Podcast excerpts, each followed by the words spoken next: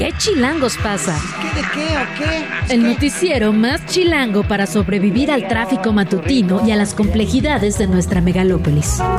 Conducido por Luisa Cantú y Luciana Weiner. ¿Qué chilangos pasa? La información necesaria para amanecer, sobrevivir y disfrutar en la capital del país. Queremos que ustedes gocen. Música para bailar, señor. Aquí comenzamos. Viernes 19 de enero, son las 7 de la mañana con 3 minutos. Estamos escuchando Sex on Fire de Kings of Leon porque ayer confirmaron su participación el domingo 17 de marzo en el Vive Latino. Va a sustituir a Paramore, que canceló su participación en este festival. Y ayer hubo alegría por parte de las y los seguidores de Kings of Leon. Qué temazo este Luisa Cantú. Me- me- de buenas, ¿no? Este Hay viernes. un mundo entre Paramore y Kings of Leon. Sí, verdad, oye, o sea, bien, bien. Cancelen más. Ay, sí. Quizás, eh, quizás ponen un una cartelera que sí conozco. Por fin. Pues ahí está, así se vivirá el Vive Latino próximamente. Ya se siente el periodo de paz, de tregua de la intercampaña. ¿Sí se siente? ¿Y qué cierres? Pues ya veremos. Así en realidad estamos por descubrirlo el día de hoy. Yo Primer tengo día poca sin esperanza en la humanidad, amiga. Poca, poca, la verdad. Pues ayer nos dieron mucho de qué hablar. Estuvieron buenos los cierres, se vio que pensaron sus discursos, o que por lo menos lo intentaron, que pensaron sus sedes, que pensaron dónde iba a estar la nota, que si llegaba tal, que si no llegaba tal. No, porque un casual Marcelo Ebrard se aparece de repente, lo suben, lo abrazan, un PRD notoriamente ausente del otro Uf, lado en el bloque, Bueno, una. Mariana conquistando cámara, es decir, Bueno, hubo shows planeados en cada uno de los bloques. De acuerdo, de acuerdo. El PRI ausente también, oye, o sea, fuera de Marco Cortés, que la verdad a veces es no me ayudes, amigo. no me ayudes, compadre, con esta situación, pues se la vio bastante sola Xochitl Galvez, la verdad, en, Guanajuato, digamos, no, por parte de la gente, pero sí por parte de las cabezas del partido, de los tradicionales partidos que se supone que forman esta coalición Fuerza y Corazón por México. Interesante lo que se dijo en, en Guanajuato, interesante lo que se dijo también en la Arena Ciudad de México y en efecto Marcelo se llevó un poco los reflectores porque llamó la atención, venía abajo de una baldosa, estuvo en, los últimos meses. Reaparece Marcelo Ebrard, ¿Quién, quién sabe qué vaya a pasar con esa figura. Pues hubo como varios momentos, digamos, ¿no? La verdad es que la fotografía del Monumento a la Revolución de la gente que acompañó a Claudia Sheinbaum está impactante, Sí, hay que decirlo, sí, o sea, la fotografía con dron. La verdad es que las tomas de Xochitl son más difíciles de comparar porque eran como tomas cerradas hacia el escenario, como que no podíamos ver exactamente cuánta gente había. Y las de Álvarez Maínez eran a su ojo. así. Eran a Mariana, al moño de Mariana. María María coqueta. Estaba muy bonito su peinado, sí hay que decirlo. Pero sí, y Claudia Sheinbaum se esforzó como por eh, explicar, digamos, a lo mejor, o sea, reforzó el tema de las reformas del presidente López Obrador, que si los salarios, que Sí, si pero las no habló de los organismos autónomos, que eso llamó la atención. Y, y sí habló, por ejemplo, de eh, energías renovables, Sí, ¿no? O sea, ese siempre ha sido su tema. Ella al final Sí. fue, incluso en el gabinete alterno en aquel fatídico 2006. Absolutamente. Ella era la del gabinete. No, absolutamente es su tema, pero es un tema que recién ahora siento yo que está retomando su narrativa, justamente, eh, digamos, enfilando hacia las elecciones 2024. Vi también el otro día el, el promo de- del Partido Verde y justamente dice eso, este mi tema es, lo cual me parece interesante como narrativa y desmarcándose un poco de, eh, digamos, de, de Andrés Manuel López Obrador, ¿no? Que nunca le ha apostado no al 100% y no de manera contundente a las energías renovables. Yo creo que ese es un dato incorrecto. O sea, la mayoría de las energías renovables en este país las produce la CFE.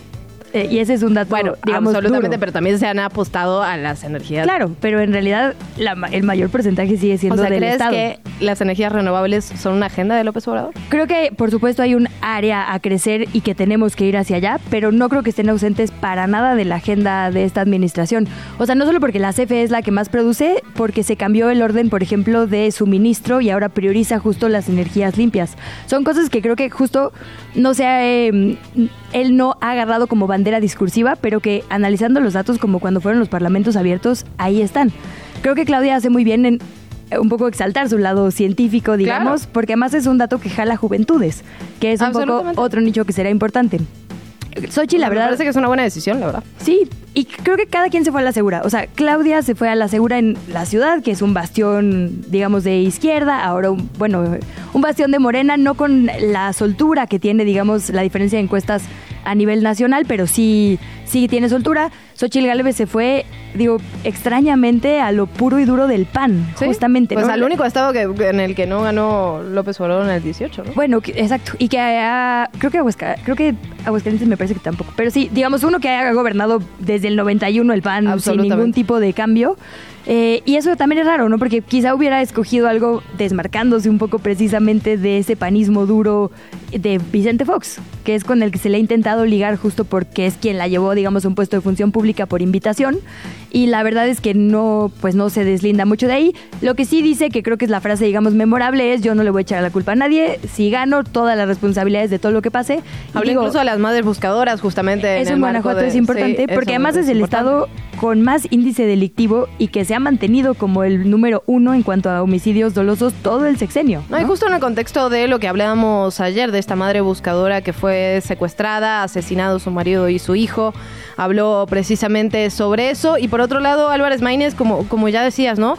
A mí me llamó mucho la atención. Por un lado, bueno, dijo que va a revertir la situación, que en estos meses se va a dar a conocer en todo el país. Por cierto, vamos a platicar sobre las encuestas, donde ya aparece Álvarez Maínez. Interesante lo que publica de las eras de Motecnia, lo vamos a estar platicando en unos minutos más.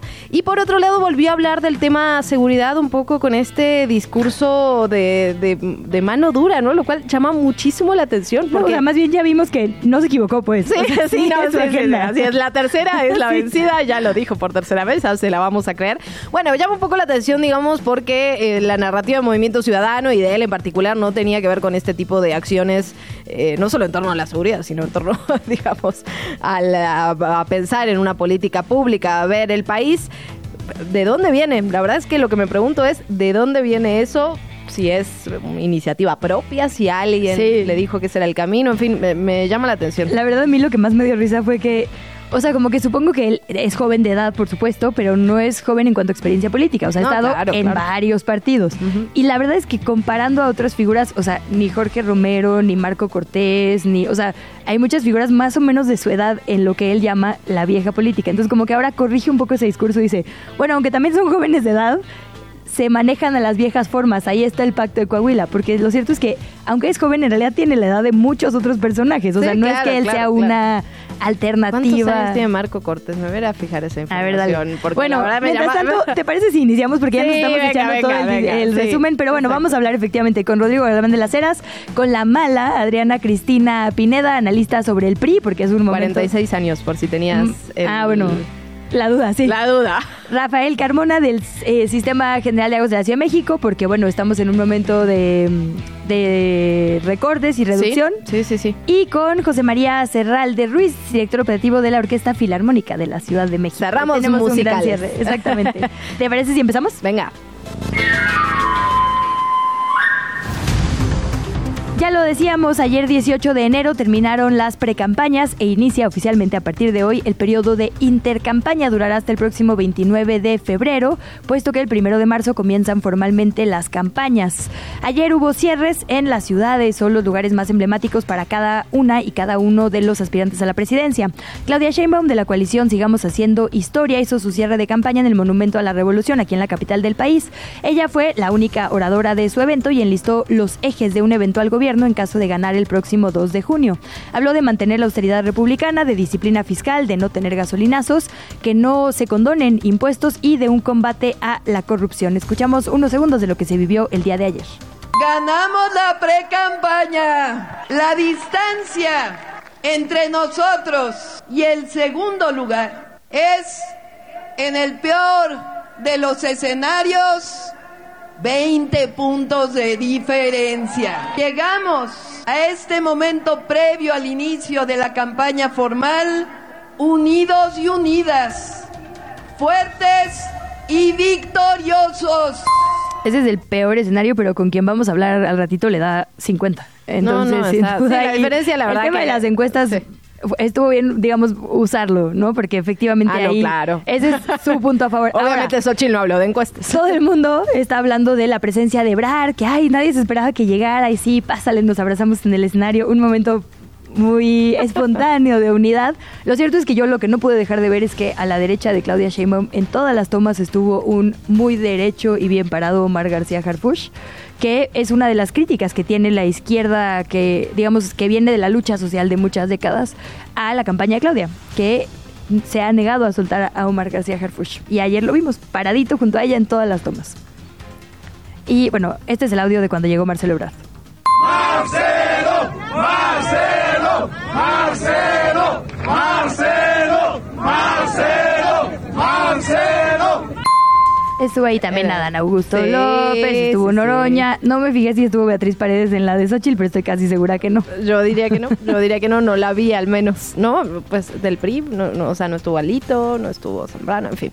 Eh, justamente de eso vamos a platicar. Xochil Gálvez, la precandidata presidencial de la coalición Fuerza y Corazón por México, encabezó su último cierre de precampaña, ya lo decíamos, fue en Acámbaro, Guanajuato, y ahí habló de que México enfrentará una elección de Estado, hizo un llamado a que se atienda el problema de inseguridad en el país, y cuando cerró, cerró este acto, Xochil Gálvez enlistó algunos de sus compromisos, entre los que se encuentra lograr que México esté entre las 10 economías del mundo, tener el mejor aeropuerto, traer inversiones, priorizar energías limpias, resolver el problema del agua y apostar por la educación y la seguridad. La escuchamos. Los programas sociales no se quitan. Los programas sociales son un derecho. Los programas sociales se quedan. Lo que sí vamos a hacer es que además de los programas sociales, además de las becas de los niños, van a regresar las guarderías, las estancias infantiles, las escuelas de tiempo completo, el seguro popular. Vamos a regresar todo eso que les han quitado. Justamente dijo además, ya lo que platicamos, que no culparía al pasado, que no culparía a López Obrador ni a la Cuarta Transformación y eh, estuvo acompañada por líderes panistas, incluido el líder del partido, Marco Cortés, eh, y pues ya. Ah, sí. Bromeó nadie un poco sobre su voz, ¿no? Dijo, sí, ya después de tantos días, la Sí, verdad es que sí, ya... Para eso estaba ay Xochitl, pero tampoco la vimos. ¿Dónde está Isochi? Finalmente, el último precandidato en apuntarse a la contienda, la verdad es que sí fue, digamos, curioso que tuviera una precampaña, un cierre de siete precampaña. días de precampaña. Así, muchísima precampaña no hubo. Al menos no suya, porque de Samuel hubo un intento. Yo quiero esa chamba, amiga. Jorge Álvarez Maínez de MC de Movimiento Ciudadano cerró su precampaña en la Plaza Cultura de Monterrey, Nuevo León. Durante su discurso prometió que logrará en tres meses darle la vuelta a las encuestas y dijo ganar la presidencia de la República. Recordó que su lucha es contra lo que él califica la vieja política, que son todos menos MC, a pesar de que el dirigente de MC es Dante Delgado. Ah, bueno, eso completo. Dante ¿Qué Delgado tiene decir? 73. Álvarez Maínez tiene 38 y Marco Cortés tiene 46. Ahí sí se la doy que es, o sea, ya son 8 que hay años de diferencia. dif- Sí, sí, pero digamos que Sí, es un concepto, es un concepto. Bueno, hecho, Alito en- tiene 48, oye. Bueno. Ya Iba a estoy entrando, ya estoy comentario que entrando me voy a sí, no, ya dejémoslo ahí. Ya no voy a mirar estas cosas. Voy a cerrar la página. cuando me enteré, cuando estaba la precampaña y estaban Claudia, eh, Marcelo y, y Adán, ¿quién es el más grande de los tres, dirías tú? Ay, no, no me pongas en esa situación. ¿Quién? Pues, el más que... eh, el ma- Adán. ¿Quién es el más joven? Eh, pues pensaría que Claudia. No, Adán. Ah, Adán no. es el más joven. Bueno, dato curioso Dato para su curioso, sobremesa. dato curioso, exacto, sí, tiene sí. algo que comentar. Sí, robé con Así, mucho Ya no hay precampañas de que hablamos ahora, fíjate. Pasa que ahora ya no está en el eje de la discusión, pero sí, sí, interesante. Es muy interesante, sí. Y digo, la verdad es que, eh, o sea, en los sondeos que hicieron los medios de comunicación, por ejemplo, para los noticieros nocturnos, la verdad es que sí, digamos, le preguntaban a la gente en el meeting del movimiento, Monumento a la Revolución, ¿qué, ¿por qué estás aquí? Y decían, no, pues quiero continuidad de la transformación. Le preguntabas a la gente en Guanajuato y decían, no, pues yo considero que hay que recuperar los valores de la familia, como que todo muy ad hoc. Y efectivamente la gente que estaba acompañando a MC eran chavos y chavas, pues, pero chavos y chavas de 20, no de 40, diciendo, sí, aquí yo vengo. Y en realidad, al menos los que yo escuché, era, me emociona mucho Mariana, porque también fue de una habilidad grande, Mariana, eh, digamos, juntar los dos eventos, ¿no? La pre-campaña Claro. de Mariana Rodríguez Cantú, que es una influencer que tiene muchísimas juventudes que la siguen, en el espacio donde ella está contendiendo y, digamos, domina esa pareja, las redes y, y los espacios públicos, pues llevarlo ahí a que estuviera, digamos, muy arropado por la gente que iba entusiasmada por ver a todo el conjunto, ¿no? No sé si también por él o no, pero bueno, por lo menos por Mariana sí iban ahí. Escuchamos parte de lo que dijo Álvarez Maínez sobre que ya no habrá delincuencia en un espacio, hay que decirlo, sumamente golpeado por eso los últimos sexenios. En el México nuevo no habrá derecho de piso y no vamos a aceptar, a normalizar que haya mujeres desaparecidas, los gobiernos se van a dedicar a encontrarlas. Y a los, a los delincuentes que se metan con las mexicanas y con los mexicanos, los vamos a hacer. Que sientan el infierno en vida que sientan el infierno en vida. Hablemos ahora del Consejo General del INE que aprobó este acuerdo para definir el formato y las sedes de los tres debates presidenciales durante el proceso electoral. Fueron seis votos a favor, cinco en contra y los consejeros aprobaron que la asistencia sea obligatoria de los tres debates. Recordemos que antes eran dos, obligatorios, uno uno opcional. El primer debate está programado para el 7 de abril en las oficinas del INE. El tema será la sociedad que queremos, con temas como educación, salud, transparencia y combate a la corrupción. Se van a recoger preguntas de los ciudadanos a través de redes sociales, esto ya lo habíamos platicado. El segundo debate va a ser el domingo 28 de abril en estudios Churubusco. Llevará por nombre La Ruta hacia el Desarrollo de México. Los temas serán el crecimiento económico, empleo e inflación, infraestructura y desarrollo. Las preguntas también van a ser realizadas por ciudadanos, pero esas van a ser, digamos, tomadas en el espacio público, las plazas, etcétera. El tercer debate ya se definió, va a ser el domingo 19 de mayo, eso ya lo sabíamos, pero que se confirmó que será en el Centro Cultural Tlatelolco. El tema será democracia y gobierno, diálogos constructivos. Los temas será la política social, la inseguridad, el crimen organizado y la migración. Para este debate no va a haber preguntas ciudadanas, estas aparecerán en el primero y en el segundo debate. Vámonos de volada porque tenemos unos minutos. La consejera presidenta del INE, Guadalupe Tadei, señaló que no ve posible la desaparición del instituto, el cual afirmó es necesario para el país. Esto después de que el presidente López Obrador habló nuevamente de su proyecto que sería desaparecer los órganos autónomos. Dijo que, en su opinión, no responden a los intereses de la ciudadanía. Habló, digamos, de algunos ejemplos. Dijo que en algunos momentos el IFE ha defendido intereses electorales de partidos, que la COFESE no ha garantizado que no haya monopolios. Digamos, dijo que están revisando con lupa su actuar porque ese dinero se podría aprovechar, por ejemplo, para las pensiones. Ahora, no ha dicho si habrá en algún momento una contrapropuesta para desaparecer los que hay sin que deje de haber alguien que se encargue de eso. Pues, Creo que hasta el 5 no vamos a ver por dónde viene la, propuesta, pero evidentemente estas declaraciones que hizo en la conferencia matutina pues encendieron las alarmas de todos los organismos autónomos o de muchos de ellos y eh, pues como la, presidenta Guadalupe Tadei que decía pues la verdad que sería un retroceso desaparecer el INE. Y lo, y lo sería, un órgano autónomo de digamos de elecciones y democracia en general. El tema es eso, no sabemos por dónde viene, ¿no? Entonces hasta ahora es... Y la verdad es que habla muy poco de la Comisión Nacional de Derechos Humanos. La Comisión Nacional de Derechos Humanos también es un organismo autónomo, por cierto, que... como que se menciona poco, pero la verdad es que tampoco sirve mucho, tristemente, pues, de... O sea, es importante que haya una, pero... Pues es importante que haya una... necesita y pues justo, ¿no? Lo que hemos hablado siempre, mejorarlos o hacer que funcionen o revisar con lupa qué funciona y qué no funciona en cada uno de estos organismos, que evidentemente hay muchos que funcionan mejor que otros, algunos que definitivamente uno dice, pues ni sabía que existía. Sí. Pero, eh, digamos, sacarlos todos de un plumazo sí parece un poco excesivo. Y sí sería un retroceso en muchos de los campos. Digo, al final deberíamos aspirar a eso, ¿no? El Instituto Nacional Electoral deberíamos aspirar a que no se necesite un organismo autónomo que esté viendo que las elecciones funcionan como deberían funcionar. Lamentablemente, creo que no estamos en ese punto y ahí tenemos los ejemplos, digamos, estamos en un país, yo cuando llegué a este país me llamaba muchísimo la atención que más de una persona se proclamara ganadora en las ah. elecciones, no, de verdad. Sí, no, aquí no. o sea, esa reacción es que lo tenemos tan normalizado, eso no es normal. Eso no pasa en todos los países, es una locura. Pues sí, y la verdad es que, o sea, también hay que empezar a entender el Estado no solo como posiciones de gobierno, ¿no? Sino como entes que son parte de la vida pública. Claro. Ay, de hecho, bueno, más al ratito hablaremos de eso, pero... Así vamos, son las 7.21 y nos quedan 142 cosas que contarles. Bueno. Eh, seguimos con Chiapas. Seguimos con Chiapas. Cientos de habitantes de más de 30 comunidades de la zona Sierra Fronteriza y en Chiapas continúan, en Chiapas continúan evacuando poblados para huir del reclutamiento forzado, los enfrentamientos entre cárteles del crimen organizado. Hablamos de infancias, ancianos, hombres, mujeres desplazadas que están llegando a Comitán y a Tuxtla Gutiérrez. Ahí hay albergues temporales donde les están ayudando. Sin embargo, la verdad es que son imágenes brutales las que estamos viendo en Chiapas. Vimos que llegó el ejército, de alguna manera los pobladores no querían dejarlos entrar porque decían el ejército está coludido con el crimen organizado. Se dieron enfrentamientos, hubo gente lesionada. Vamos a escuchar parte de lo que se vivió. He tratado de que no haya saqueo y nada porque nos han dejado solos. Hemos dado una vuelta a los potreros, hemos tratado de liberar el ganado que no ha tenido agua para tomar y mandarlos por los callejones para la presa. Tengo un hijo de 11 años, una hija de 20 y una de 22 años conmigo acá en Chegel y están conmigo aún.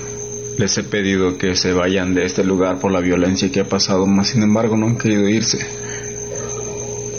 Quiero suplicarle a mi gente de Chegel que me escucha donde quiera que estén esparcidos, por lo menos los varones que vengan conmigo y que me apoyen y cuidemos de este pueblo, que siempre ha sido nuestro pueblo. Nosotros no, no estamos involucrados con ningún crimen organizado, nosotros solo somos ciudadanos que cada día luchamos por nuestro pan de cada día para sostener a nuestra familia. Justamente eso que escuchábamos es un audio que se dio a conocer de un poblador justamente de ahí, de Chiapas, que se quedó solo, literalmente, con sus dos hijos, pero toda la gente de su pueblo se fue de ese lugar. Por lo tanto, graba este video, la verdad que da, da terror. ¿no? Rompe el corazón, sí. Sí, sí, sí, brutal. Le decía a los otros hombres, por favor, vengan, no me dejen solo, defendamos nuestro pueblo. Seguimos muy de cerca lo que pasa en Sí. Chiapas. De hecho, tenemos una cobertura eh, seguramente la semana que viene para Sí. tratar de entender justo lo que está sucediendo por allá.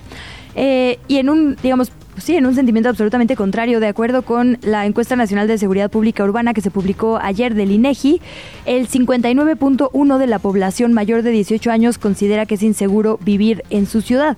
Este porcentaje, 59.1, por más que en realidad suene alto, que Sí. digamos 6 de cada 10, es el momento más bajo desde que el INEGI registra. O sea, es una locura esto. Empezó el sexenio en 76% y ha sido la percepción de la inseguridad Sí. una caída constante. Eh, y bueno, digamos una caída comparado también con el último trimestre. Es un estudio que se hace trimestralmente eh, y tiene datos súper interesantes, la verdad. Si uno se mete a ver cosas, por ejemplo, Nuevo Laredo, Tamaulipas, el cambio en la percepción de seguridad desde que sale el gobernador García Cabeza de Vaca. Sí, es decir, sí, hay sí. unas cosas, la verdad es que creo que pocas veces he encontrado detalles tan interesantes. Eh, ayer, por ejemplo, me llamaba la atención también uno, la población que ha enfrentado alguna situación de acoso o violencia sexual bajó del 19 del 2019 de 19.4 a 15.5%. Es decir, algo se siente muy distinto en lo que vemos en las noticias y lo que la gente está respondiendo en la calle, en los cajeros, que siguen siendo, por cierto, el lugar, Sí, el digamos, lugar, más inseguro. Eh, Y no creo que cambie, la verdad. no, ni yo, pero hay un montón de cosas, o sea, por ejemplo, las bandas violentas o pandillerismo que la gente ve en su cuadra, alrededor de su casa, bajó de 35 a 24%. Eh, lo que se considera vandalismo, grafitis, daños y demás, bajó de 56 a 39%, digamos, en, en, de- en estos dos décadas, del 2013 a ahorita, pero bueno, se ve una línea de disminución sostenida. Venta de drogas en tu vecindario de 43 a 39, ¿no? Y bueno, concretamente de 40 a 39 en el tiempo reciente. Y ahí es Robos del 66 al 50. o También sea, los detalles, ¿no? O sea, también, por ejemplo, la diferencia entre hombres y mujeres. Siempre las mujeres tienen una percepción de inseguridad mucho más alta que los Sí. hombres. Y los lugares, así como vemos una disminución generalizada, pero Fresnillo, Zacatecas, el 96% de la gente dice que se siente inseguro, por ejemplo, ¿no? Ese se ha mantenido todo el sexenio, sí, además sí. es uno de los lugares como que se mantuvieron, pero bueno, en 21 Naucalpan, Estado de ciudades- México. Estado de México son Sí. siempre Catepec, esos. En realidad son rojos. esos focos rojos, 70 ciudades que se mantuvieron igual y 21 donde la cosa mejoró. Y esas vale la pena entender qué pasó. Sí, hubo una sí, alternancia, hubo algún programa que hizo el cambio. Bueno, ya esa musiquita es que nos están corriendo, nos pero están diciendo es que la verdad es un gran tema. Deberíamos entrarle, digamos, al detalle de esa encuesta porque... Absolutamente. Y además porque es el INEGI, ¿no? Una cosa es que lo diga el presidente y otra cosa es que lo diga No, el no, INEGI, claro, la verdad. claro. Bueno, pues 7 con 26. Pausa, venimos. Te invitamos a seguir la conversación en redes sociales. Nos encuentras en TikTok, Instagram y Facebook como arroba que chilangos pasa. Y en Twitter desde la cuenta de Chilango, arroba chilango.com. La entrevista. ¿Ya estás grabando? Son las 7 de la mañana con 33 minutos. Hablaremos sobre las encuestas en unos minutos más. Mientras tanto, en información eh, de violencia que estábamos platicando, en información de seguridad, elementos de la Marina detuvieron ayer a José Alberto García, alias El Quena, presunto jefe de los ciclones del cártel del Golfo relacionado con el secuestro de los cuatro ciudadanos estadounidenses en Matamoros, Tamaulipas, el año pasado. La vocería de seguridad Tamaulipeca, a través de un comunicado ahí en Facebook, informó que se logró la captura en San Pedro Garza García, en Nuevo León, con el apoyo de varias autoridades. Tras su captura se puso a disposición de la Fiscalía para ser procesado.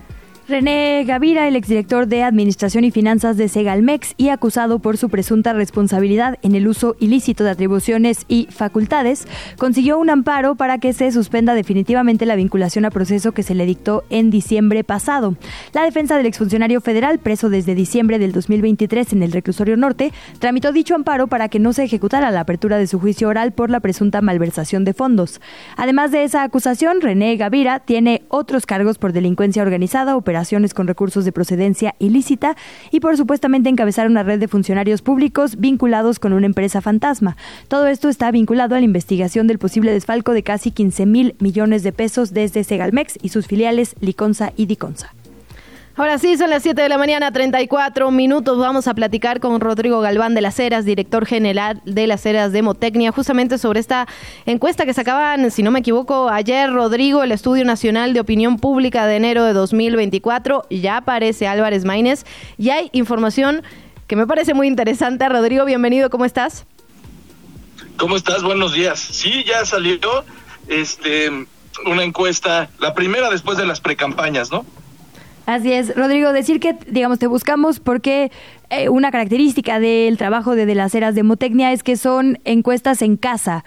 Y, hay que empezar siempre, digamos, por explicar la metodología de la que le estamos presentando a nuestras audiencias. No son telefónicas, no son en Facebook, son encuestas en casa, ¿correcto?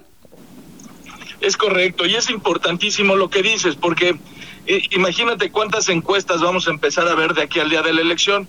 Y luego por eso también nos echan la culpa que las encuestas no sabemos hacer el trabajo. No es cierto.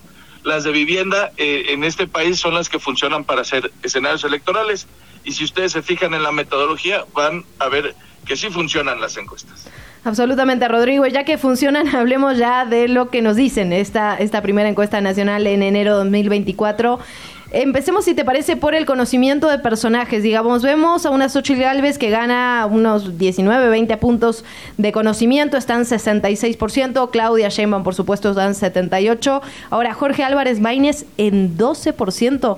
¿Es un porcentaje que se puede revertir, Rodrigo? Sí, bueno, eh, el, conocimiento eh, no necesariamente lo dice todo. Lo que sí es cierto es que antes decían, deja que conozcan a Xochitl y vas a ver cómo van a subir, ¿no? Bueno, ya conocen a Xochitl y los números eh, están muy similares. Mira, yo resumiría la encuesta en que es la tormenta perfecta, digamos, ¿no? ¿Por qué? Porque por un lado tienes al presidente con un 80% de aprobación, eh, independientemente del número, hay, hay encuestadores que lo tienen en 68, 70, yo lo tengo en 80. Mira, lo impresionante es que no se ha movido en seis años. Eso es lo que no hemos visto en, nunca antes, ¿no? La, estabilidad. Eso, por lo tanto, quiere decir que por lo menos siete de cada diez mexicanos están buscando la continuidad, ¿no? Pero otra cosa que tienen clara los mexicanos es lo que no quieren. Si ven los negativos de los partidos, esa pregunta que dice, este, ¿cuál es el partido que menos te conviene que gane? Eh, PAN y PRI están en primer lugar juntos, más el PRD forman el 70% de los negativos de este país. Es decir, siete de cada diez mexicanos dicen que no quieren que ganen o PAN, o PRI, o PRD, ¿no? Eh, eh, eh, ahí los números de, de las alianzas. Entonces, si tú combinas las dos cosas, pues evidentemente tienes unos resultados electorales como los que salen ahí. Ahora, si me permites, no, no, perdón. Dime, dime. Digamos para eh, que no eh, para equilibrar los golpes, digamos, ¿no? Así. Efectivamente, Claudia Sheinbaum tiene un avance irrefutable del 66%, pero hay un área de oportunidad porque comparando, digamos, este número que nos das, el presidente con tus mismos números tiene 80, es decir, hay población contenta con López Obrador que todavía no le da el visto bueno a Claudia Sheinbaum. Y en el dato de Jorge Álvarez Maínez, tiró lo poquito que había construido Samuel García, de 6 a 2%. Sí, esas son dos buenas reflexiones. La primera es que no siempre, eh, no necesariamente quien está a favor de algo se para, se peina y va a votar, ¿no? Esa es, esa es la diferencia un poco entre lo de Andrés Manuel y lo de Claudia Sheinbaum. Ahora, lo de Álvarez Maínez, eh, MC es un partido que depende de las figuras, depende de los personajes y los candidatos, ¿no? Mm. Eh, eh, habrá que verlo, falta que lo vean, falta que lo calen, como se dice, ¿no? Y a lo mejor puede eh, retomar aquello que tenía Samuel, que dicho de paso, tampoco era mucho, él tenía mucho potencial Hola, Rodrigo. Creo que estamos perdiendo a Rodrigo de la Cera. Estaba platicando justamente sobre... Ese ruidito es el que suena cuando se te fue la buena señal. Sí, ese ruidito es el de ponte a hablar, amiga, ponte estoy a hablar. pasando bajo un bajo puente, porque además se veía que iba como en trayecto. Bueno, perdón. No, no, adelante. Es No, interesante lo que nos está diciendo. Rodrigo, la verdad. La verdad es que a la, la gente, esto que sea, 7 de cada 10 personas dicen que lo que menos les conviene es que gane el PRI, el PAN o el PRD. Es brutal. Eh, es brutal. Porque, y justo eso, ¿no? Han basado su campaña, eh, el frente, digamos, Fuerza y Corazón, en decir que van a hacer el cambio que nadie quiere. Es una locura. Y pues. verlo gráficamente, la verdad que es más impresionante. Rodrigo, creo que ya te recuperamos. ¿Nos escuchas bien? No. Bueno, justo nos estaba diciendo que en MC, digamos que sí influyen las personas, Sí. digamos, no es una marca que tenga una base. Y es verdad, en realidad MC es un partido regional, es un partido que tiene fuerza donde están las clases medias altas, en Yucatán, en Campeche, em, por ahí en obviamente Nuevo León, en, Nuevo León, Jalisco, en Jalisco, pero no es que sea un, un partido por el que se digamos, vota en general. En realidad tiene dos capitales sí muy importantes, eh, Guadalajara y Monterrey, y dos estados, Jalisco y, Nuevo León. Entonces, el conocimiento y el sector, digamos, que le da esta votación es muy específico y compite justamente con la derecha del PAN. Rodrigo, creo que ya ahora sí te recuperamos. Aquí estoy, aquí estoy, a la orden. Ah, justo, nos estabas diciendo que Samuel tampoco había construido demasiado, digamos, que tenía un gran potencial, pero un 6%, que, eh, que es como lo tienes marcado en noviembre de 2023 y diciembre, tampoco implica, digamos, un- una gran votación o un, un gran llamado al voto de Movimiento Ciudadano. Sí, sin duda. Además, eh, eh, Movimiento Ciudadano, recordemos que es fuerte en donde el PAN es fuerte, ¿no? Es decir, esta, esta lucha que tienen este, entre PAN y PRI de, de toda la vida, cuando encabeza un prista, los panistas normalmente se están yendo a Movimiento Ciudadano. Entonces, digamos, el potencial de MC está un poco limitado el techo, ¿no? Sí. Eh, habrá que ver, habrá que ver. Las campañas todavía pueden mover todo, ¿no? Pero lo cierto es que, como bien decías, MC es un partido, digamos, regional. Tiene, como bien decías, en donde Correcto. hay clase media, alta, su nichito. Y esto contrasta con una versión que creo que se intentó, digamos, o, o circuló en las redes y en los medios, de que en realidad Samuel le ayudaba a Andrés Manuel. O sea, claro, MC en realidad... O sea, sin duda Samuel y MC eh, compiten el mismo target que Xochitl. ¿No? Este, en estas clases medias, este, y por eso es fuerte Jalisco, es fuerte Nuevo León, es fuerte Campeche, es fuerte Yucatán, en donde Morena no lo es, ¿no? De Guanajuato. Entonces, una, una subida, lo vimos, lo vimos, en, en la medida en la que subía Samuel era la misma medida en la que bajaba Xochitl, ¿no? Y ahí, ay, perdón, eh, solo me acuerdo de un dato que diste alguna vez eh, en una entrevista que vi. Justo, digamos que el problema es que la gente no, no está contenta con que el PRI y el PAN se hayan juntado, ¿correcto? Es decir, estos votos que se están yendo a MC de panistas enojados, ¿es por el PRI? Sí, correcto. Eh, es una fórmula que resta, no, no, no sé cómo decirlo. De hecho, tú puedes ver en las encuestas, eh, perdón, en las elecciones a gobernador, alianza contra alianza, este, eh, PAN, PRI, PRD ha perdido todas menos Durango, ¿no? este, porque eso es lo que está ocurriendo. Se han peleado toda la vida y cuando tú los quieres este, juntar y no se ponen de acuerdo ni en la campaña, ¿no? ¿Qué promocionales regalar? Es decir, eh, son, son dos ideologías distintas. Cuando la encabeza el PRI, los panistas se van a MC y cuando la encabeza el PAN, los priistas se van a, a Morena, ¿no? Más claro el las cúpulas lo hemos visto, ¿no? Absolutamente. Y lo que me llama la atención también de, de esta encuesta que presentas, Rodrigo, es la opinión que se tiene sobre Xochil Gálvez. Una suma de opinión negativa del 40% y la opinión positiva solo es 38%. ¿Se ha movido esto a lo largo de, digamos, con mayor conocimiento? ¿La opinión negativa ha aumentado? Ha bajado. ¿Ha bajado? Ha bajado, es decir, eh, eh, eh, Xochitl era una antes de que la siglaran los partidos y Xochitl es otra después de que la siglaron los partidos, ¿no? Es decir, este, no le sale ni a ella hablar bien del PRI. Entonces, en cuanto a los negativos, ella asumió los negativos de los partidos.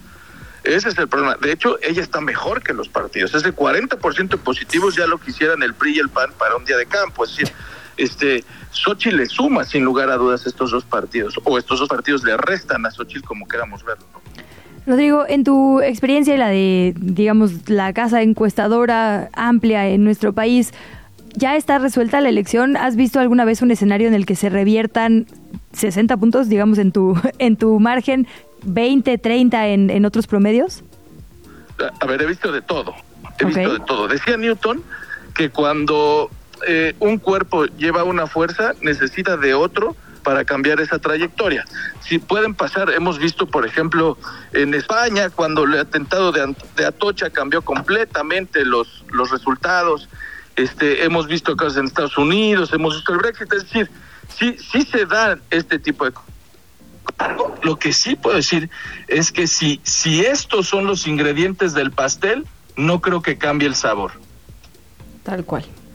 Tal cual, pues estaremos dándole seguimiento, Rodrigo, agradecerte muchísimo estos minutos, ojalá sea la primera de muchas. Aquí estoy cuando necesiten. Muchas gracias. Gracias, un abrazo. Rodrigo Galván de las Heras, director general de las Heras Demotecnia. Estábamos platicando sobre las encuestas. ¿Qué chilangos pasa? En los medios y en las redes sociales. Son las 7 de la mañana con 44 minutos. Revisamos rápidamente lo que ocurre en medios y redes sociales y yo voy a empezar con la recomendación de un podcast que escuché ayer y que tiene que ver con el metro capitalino.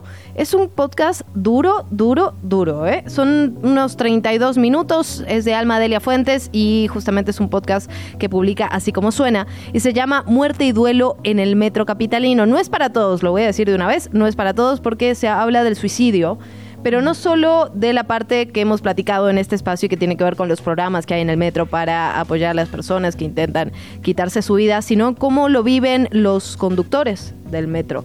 Y la verdad es que es brutal. Alma entrevista, digamos, a fondo a uno de estos conductores que le cuenta al digo, lo primero que me impresionó es, es algo mucho más común de lo que pensamos, ¿no? Casi que día por medio estamos viendo una persona que por decisión o por accidente, que también, que también ocurre, termina en las vías del metro y todo lo que ocurre a partir de eso, ¿no? Lo primero que pasa es que el conductor, por ejemplo, ya no puede manejar el camión del metro. Viene un compañero para hacerlo.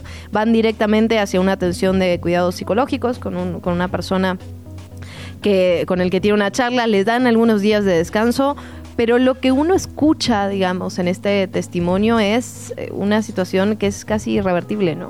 Irreversible, digamos, como a partir de la primera persona que arrolla un, conductor, pues como que la vida cambia medio que para siempre. Es, es, realmente impresionante, repito, no es para todos, creo que hay que tener, digamos, responsabilidad a la hora de escuchar este podcast porque es, es fuerte y es muy explícito, digamos, ¿no? en el testimonio de este conductor pero muy interesante también. Muerte y duelo en el metro, así como suena, es una investigación muy interesante que realiza Almadelia Fuentes, recomendado el día de hoy. Quiero decir que Almadelia Fuentes fue mi jefa ¿Ah, hace 10 años aquí, cuando Más ah. Chilango se llamaba Más por Más. Ella fue la directora y la verdad es que fue una gran, gran jefa. Pues cerramos rapidísimo las recomendaciones de redes y medios, nada más con una publicación que en realidad eh, no es de hoy, tiene dos días ya de fábrica de periodismo, mm. pero que creo que vale la pena revivir porque Marco Cortés insistió ayer muchísimo en que había unidad en el proceso, que había sido limpio, digamos, esta designación, aunque se interrumpió, de Xochitl Galvez, la interna, digamos, de la oposición. Tú recordabas que la precandidatura, la que debería haber sido una precandidatura. La que debería haber sido una precandidatura, que en realidad era la competencia por la coordinación del frente. Bueno, el Beatriz primero la como que la renuncian, sale a decir Alito, no, es que Beatriz ya se va a ir porque la verdad es que los resultados no la favorecen. La mayoría de la gente dijo, pues enséñenlos, ¿no? Salen después todos en unidad a decir, no, Beatriz dice que no la favorecen, Beatriz un poco forzadamente después de haber hablado sobre el patriarcado metiéndose en la contienda, bueno, termina bajándose Fábrica de Periodismo.com publica El PAN contrató millones de llamadas robot a una empresa que hizo campaña negra contra AMLO en el 2018. Lo chistoso es que las contrató en agosto, es decir, durante este periodo. El, dice el texto rapidísimo, el teléfono suena, una voz automatizada, metálica y fría se escucha al otro lado de la línea. Es una encuesta relacionada con el Frente Amplio por México, la alianza de partidos opositores que en esos días de agosto estaba por definir quién sería su candidato a la presidencia de la República. Millones de esas llamadas timbraron en teléfonos de todo el país durante los primeros 15 días de ese mes es la empresa Inteliphone, una de las empresas involucradas en la campaña negra que el INE detectó que estaba haciendo pues mala publicidad ilegal, digamos, fuera de, de norma contra López Obrador en el 2018. Bueno, el PAN volvió a contratar esta empresa ahora y no sabemos cuál fue el resultado que obtuvo porque finalmente lo reservó por tres años diciendo que esto iba a vulnerar su estrategia política, pero bueno, sabemos que gastó 1.159.999 pesos en estos envíos masivos de mensajes y llamadas telefónicas. Relacionados con su proceso interno. Ah, exactamente, solo con su proceso interno. No sabemos cuál fue el resultado, pero después de toda esta movilización pasó lo que todos vimos. La priista Beatriz Paredes declinó en favor de Xochil Gálvez también, digo, si esto se publicara, pues igual dirían, sí, efectivamente la preferencia masiva de las encuestas se la daba a Xochitl, pero lo chistoso es que justo lo reservaron, no dejaron que el proceso concluyera y finalmente el PRI se quedó por primera vez en la historia sin aspirante a la presidencia, lo cual es una antesala muy buena para la siguiente entrevista que tenemos. Maravillosa, de hecho de eso vamos a platicar en unos momentos más. La entrevista. Y por supuesto lo haremos con eh, la única priista joven que conocemos, ¿no es cierto? Con la analista Adriana Cristina Pineda, más mejor conocida como La Mala, que sí es priista, Adriana. Desmiénteme. Hola Luli, ¿cómo están? Bien, ¿y tú? Muy bien, sí, ya sé que soy la única priista joven todavía. Es verdad, ya ves, o sea, es, son puros hechos lo que estoy diciendo. Yo quería que repitiera su chiste de fue una broma que llegó demasiado lejos, pero bueno. Sí, o sea, fue una broma que llegó demasiado lejos. Ahora ya uno es, especialista en estos temas. Adriana, es que también Alito no la está poniendo fácil. A ver, yo entiendo que el país ha vivido distintos momentos, hay ideologías distintas, pero en este momento el PRI particularmente merece análisis, pues, ¿no? Incluso en este bloque, incluso con sus líderes históricos que nos podríamos echar ahí varias horas, Alito Moreno se merece un espacio. Sí, se merece un espacio y aparte están pasando cosas muy interesantes en el PRI. Eh, creo que el regreso de Mario Fabio Beltrones viene a mover muchísimas cosas dentro del partido, sobre todo porque Malio pues es el primer presidente que pues renuncia en una, una situación en la cual pues pierden eh, varias gubernaturas en el 2016. Él literalmente dice pues no logré ser este un buen presidente y perdimos gubernaturas, renuncio. Después viene eh, Enrique Ochoa, un priista que pues pareciera que también le, le fabricaron su militancia para poder ser eh, presidente y ya después Claudia Ruiz Macié para que llegue este Alito Moreno. Entonces, a mí sí me llama mucho la atención el cambio de poder y de roles que se va a venir a partir de la llegada de eh, Manlio Fabio Beltrones y que incluso con su con su salida ahorita de pues voy a ser candidato al Senado, ya empezaron a revivir también otros priistas que ya no estaban siendo priistas como eh, Gándara, otro perfil súper importante dentro del partido, eh, al menos simbólicamente, que había renunciado a su militancia en el 2021 y ahora pues ya regresa como priista. Entonces creo que sí están pasando cosas bien interesantes y que van a ver con la próxima dirigencia que, que venga. Si se acuerdan, este pues hubo una ampliación del periodo de Alito, igual que el de eh, Mario Delgado. Sin embargo, pues ya el próximo año Alito, Mario Delgado tienen que salirse y aquí va a venir la disputa por el poder realmente, porque si no tienes gubernaturas y no tienes presidencia de la República, pues el único centro de poder importante que queda es el CEN del PRI. A ver, Adriana, preguntarte ahí, ¿crees que las cosas sí se van a mover? Porque lo cierto es que venimos hablando de Alito Moreno desde hace meses, la verdad, con escándalos que cada vez crecen más, incluso escándalos dentro del propio partido, ¿no? Veíamos a la diputada a Monserrat Arcos que denunció al propio Alito Moreno de su partido por violencia política de género y sin embargo eh, pues Alito sigue ahí, ¿no? Y es parte de lo, que nos llama un poco la atención desde este lado. ¿Dónde radica ese poder que tiene? Y preguntarte si crees que va a haber cambios al futuro. Yo creo que ahorita se va a venir una disputa bastante interesante y sí, ahorita pues realmente el poder de Alito radica en que pues tiene los puestos, mm. ¿no? E incluso tiene el poder de nombrar las, las listas para diputaciones y senadurías y gubernaturas que se van a llevar a cabo en el 2024. No es menor que haya pedido que se eh, extendiera su periodo como presidente porque si hubiera habido las elecciones... Eh, como tocaban este de fin de su periodo, pues hubiera tocado a la siguiente presidencia del CEN eh, este tema, ¿no? Entonces ahí ya tienes un punto de poder importante, pero al terminar, pues lo que va a quedar es algo que pasó similar cuando eh, está la presidencia de Ruiz Macié, que es, pues dejaron a un grupo de priistas que ya no estaban en el poder, que eran pues Osorio Chong, Luis Macié, pues el grupo de los peñistas, por así decirlo, ¿no? Entonces creo que de ahí hay una, una, un factor importante de permanencia del poder de Alito que al menos si se perdiera la presidencia de su grupo político, pues va a tener sus perfiles dentro del, del Senado de la República y al menos en la Cámara de Diputados. Y ahí viene el tema interesante, porque él está queriendo, al menos así están los rumores, de poder este, dejar a su siguiente sucesor como Pablo Angulo, que es diputado federal ahorita, de Campeche, y a Laura Jaro también se dice por ahí, eh, como un, un, plan de renovación de presidencia joven, ¿no? Son dos perfiles pristas jóvenes, pero que pertenecen sinceramente pues a su grupo. Y lo que pues habíamos visto es que pues también Rubén Moreira era el que estaba buscando esta presidencia del CEN del PRI, pero ahí tendríamos un problema con Rubén porque al final del día eh, el único estado priista que se mantiene es Coahuila. Entonces imagínate tú dejar a Moreira con el único estado priista es pues realmente también un cambio de élites, ¿no? Es como, bueno, pues ya entrar Moreira eh, quitaría poder a Alito, por eso pues está el juego ahí de si dejan a Pablo Angulo o no.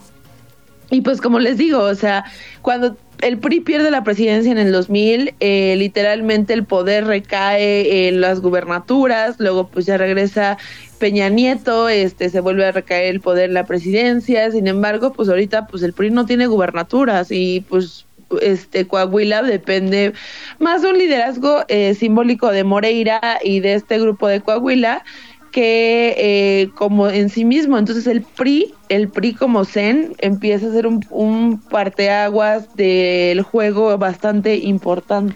Adriana, nos entra un corte justo en estos segundos. ¿Nos podrías esperar ah. dos minutitos en línea para seguirte preguntando? Porque hay varias cosas que todavía nos gustaría eh, analizar contigo. Danos un segundo entonces. Muchas gracias, Adriana Cristina Pineda, mejor conocida como La Mala, analista política. Son las 7 con 56. Pausa y volvemos. ¿Qué chilangos pasa? Regresamos. Son las 7 con 58. Gracias otra vez por su sintonía en ¿Qué Chilangos pasa? Gracias a quienes nos acompañan en YouTube y nos están dejando sus comentarios en nuestro chat. Siempre les leemos. Está muy bueno cuando se pelean ahí. También seguimos de cerca sus debates por allá. Sí, sí, hay, mucha polémica en ese chat. Bastante buena. Adriana, y pues hablando de polémica, preguntarte por esto, a mí la verdad es que tienes razón. Creo que la nota de esta semana es el regreso de Malio Fabio Beltrones y un poco preguntarte, pues, cuál es el marketing en este momento del partido, porque de ser el PRI de toda la vida pasó al PRI de los chavos o de los jóvenes de Enrique Peña Nieto con todos estos gobernadores que dices y el poder desde la presidencia, que salió muy mal. La verdad es que hay un montón de gobernadores si no es que la gran mayoría en procesos legales, ¿no? Por diferentes acusaciones. Entonces, como que ese PRI no es un PRI que en este momento al que el partido regrese, pues. ¿Qué significa entonces que con este paréntesis, digamos, regrese una figura como Manlio Fabio? Y preguntarte un poco qué pasa en la capital, porque tenían un único bastión que era Coajimalpa en este momento. Digo, obviamente tienen las alianzas con el, con el PAN y con el PRD, pero se les fueron figuras, digamos, centrales del centro del país. Erubiel Ávila, Adrián Rubalcaba, un poco también, pues, ¿cómo ves la mira local? Oye, mira, está denso esto del marketing, pero yo creo que sí eligieron un, este, pues una frase bastante importante y es el PRI sabe gobernar. Y creo que funciona mucho como lo que vino siendo en el 2012, cuando se vuelve a elegir al partido como la presidencia, es de, bueno, pues si ya nos hartamos de lo que pasó con el PAN, el PRI al menos sabíamos cómo funcionaba eh, pues creo que están aplicando la misma de, bueno, ya vieron ahora cómo gobierna Morena, eh, nosotros estábamos mal, pero no tan mal, ¿no? Este, de hecho, creo que Alito dice, no somos perfectos. No somos perfectos, dice, sí, sí, tal cual. Ajá, o sea, como, bueno, ya cuando llega tu ex por octava vez, ¿no? De que, perdóname, no somos perfectos, pero funciona. Pero ya nos conocemos. Ayer te cité cuando decías. Exacto, ayer te cité cuando decías Malio es un hombre, los hombres vuelven. Malio Fabio ya volvió. Sí, o sea, literalmente, y pues el PRI está haciendo la misma situación. Y ahora, el tema local está muy interesante y quisiera mencionar también lo que se habló con la ratificación de Ernestina Godoy, que fue el tema de trata de personas dentro del PRI eh, de la Ciudad de México, que creo que termina abriendo una cloaca que incluso pues termina salpicando hasta por qué se va este Adrián Rubalcaba. Eh, creo que uno de los temas es que no ha habido una alternancia de política de las élites que se mantenían con Cuauhtémoc Gutiérrez y es, es necesario mencionarlo porque pues fue un tema que terminó llevando hasta gente del partido a, eh, defender eh, la ratificación de Ernestina Godoy. Creo que no es menor que los dos votos que se tuvo de oposición fueran por parte de dos priistas que estaban relacionadas con Cuauhtémoc Gutiérrez, lo cual nos deja ver que pues sigue estando esta élite eh, ahí, también está Betanzos este, involucrado, em, y es interesante porque creo que al final del día no hemos renovado lo suficiente como para que desde lo local eh, venga un cambio donde la gente diga, bueno, pues, o sea, sí están haciendo las cosas bien, ¿no? Sin embargo, pues estar apostando puro a, pura a lo federal, ¿no? O sea, que se embarre un poquito de, de lo que se gane en elecciones federales a, abajo. Y creo que la salida, por ejemplo, de Adrián Rubalcaba es importante porque Adrián Rubalcaba la verdad es que es de los pocos priistas, al menos en la Ciudad de México, que pues hicieron campo, ¿no? Que hicieron tierra, que tienen su número de votaciones. A lo mejor no en el tema de lograr tener diputaciones eh, para votar una ratificación porque pues es diferente, pero creo que sí es un golpe fuerte para el PRI de la Ciudad de México el hecho de que tus liderazgos estén saliendo y son liderazgos que mueven aparte, son liderazgos de tierra.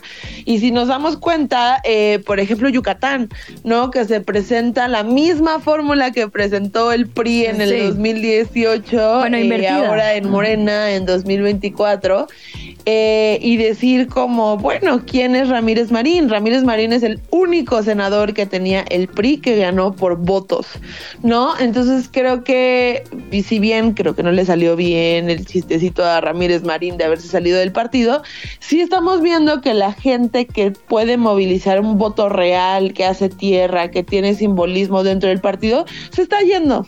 ¿no? Y no sé cómo vaya a afectar rumbo al 2024 eh, estas elecciones, eh, el hecho de que se vayan este tipo de liderazgos de tierra y que muevan y que se sigan manteniendo otros que pues al final del día perjudican al partido.